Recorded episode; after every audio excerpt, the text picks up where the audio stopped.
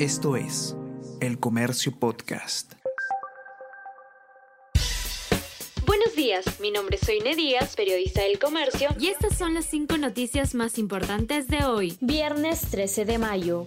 Universidad César Vallejo defiende tesis de Pedro Castillo pese a evidencias de plagio. Comisión concluyó que investigación del mandatario mantiene aportes de originalidad, aunque tiene 43% de similitud con otros contenidos. Expertos critican falta de rigor de la Universidad César Vallejo en procesos de revisión. Indicaron también que su postura es inadmisible.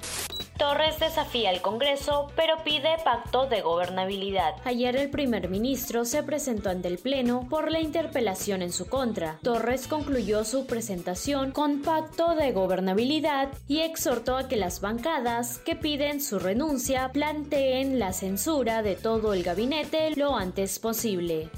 Reportan siete heridos en la capital Iguaral por sismo. El Instituto Nacional de Defensa Civil informó que tras el fuerte sismo de magnitud 5.5 registrado ayer en el distrito de Chilca, provincia de Cañete en Lima, se ha reportado hasta el momento siete personas heridas en la localidad de Guaral y en Lima Metropolitana. Uno de los heridos es un niño de cuatro años, quien cayó desde el tercer piso de su casa durante el sismo y presenta traumatismo ucraniano.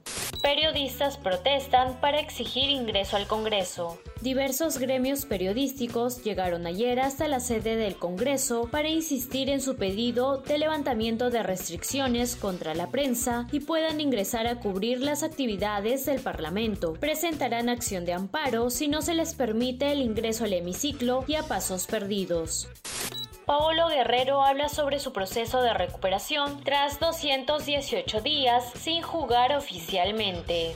En una entrevista con FIFA Plus, Paolo Guerrero confirma que sigue teniendo fuerzas para volver a jugar al fútbol. El delantero de la selección se encuentra en la última etapa de su recuperación en Estados Unidos y espera poder volver a competir al alto nivel. Otro de los motivos por el cual Paolo agiliza su recuperación es para poder ayudar a la selección peruana a clasificar nuevamente a una Copa del Mundo.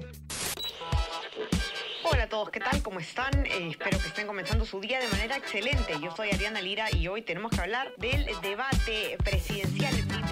Podcast Tenemos que hablar con Ariana Lira. Lunes, miércoles y viernes desde las 7 de la mañana. Entérate todo sobre las noticias más relevantes del panorama actual, nacional o internacional.